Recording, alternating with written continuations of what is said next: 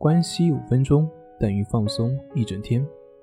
大家好，我是心理咨询师杨辉，欢迎关注我们的微信公众账号“重塑心灵心理训练中心”。今天要分享的作品是焦虑的生理表现及其反应机制。我们了解一下关于焦虑的生理表现以及它的反应机制。那首先了解一下神经系统是如何工作的。我们神经系统是由两大部分组成，是由自主神经系统和非自主神经系统。自主神经指挥着四肢、头、躯干的运动，我们或多或少都是可以根据自己的意愿去控制它，所以称为自主神经系统。非自主神经系统控制着内脏的活动，甚至还控制着像我们的唾液、汗的流动。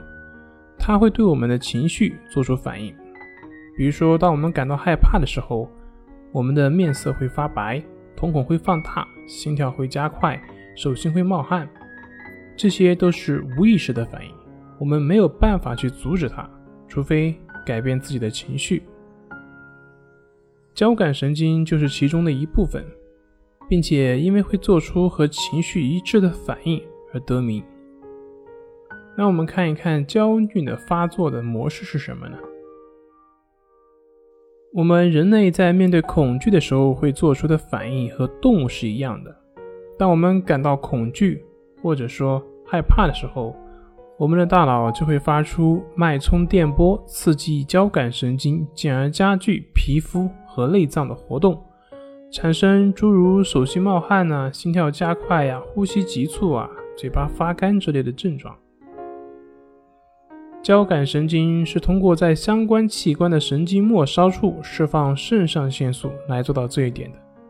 与此同时呢，我们两个肾上腺素本身也会在交感神经的刺激下分泌出额外的肾上腺素，进入到我们的血液当中，从而进一步强化交感神经的作用。当我们过度的紧张，那么就会分泌肾上腺激素的。那么分泌肾上腺激素的神经受到极大的刺激的时候，我们就会感到心跳加快、手心冒汗、口干舌燥，同时呢还会感觉像肠胃翻腾、喘不上气、内急、想上卫生间等等等等。这也就是严重焦虑时所表现出来的。